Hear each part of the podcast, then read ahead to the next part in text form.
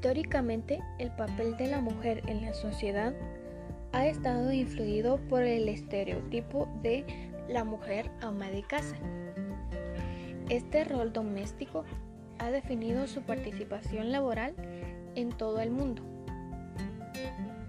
Esta asignación de roles produjo en la mayoría de las sociedades un desequilibrio en cuanto a lo que ahora se llaman derechos de la persona y por tanto en la igualdad de entre hombres y mujeres, lo, que resultó en un sistema que discriminaba a los individuos por su sexo, en, en detrimento de la mujer. Sin embargo, después de movimientos encaminados a su liberación y la adquisición de igualdad de derechos, este sector de la población ocupa ahora más espacios en la estructura social que antes estaban reservados exclusivamente para los hombres. En la actualidad se viven cambios significativos en los paradigmas sociales. Con el paso del tiempo y luego de una cadena de acontecimientos relevantes, la mujer ha ocupado un lugar importante en la sociedad.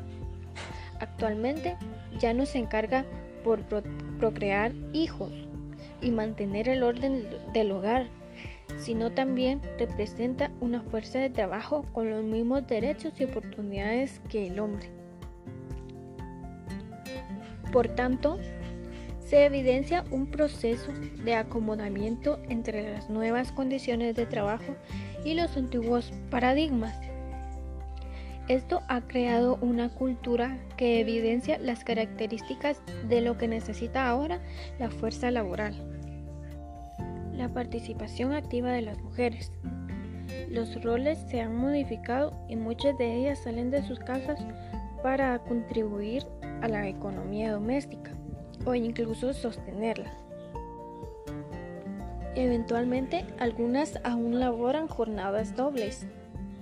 Esta apertura muchas veces se ve ensombrecida por tendencias de remuneración que benefician más a los hombres que a las mujeres, aún en puestos de trabajo del mismo, del mismo nivel.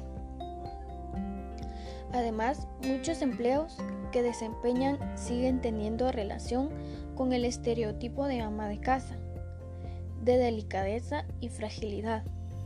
Por otro lado, los regazos de este sector en educación son un obstáculo para su desarrollo laboral y económico.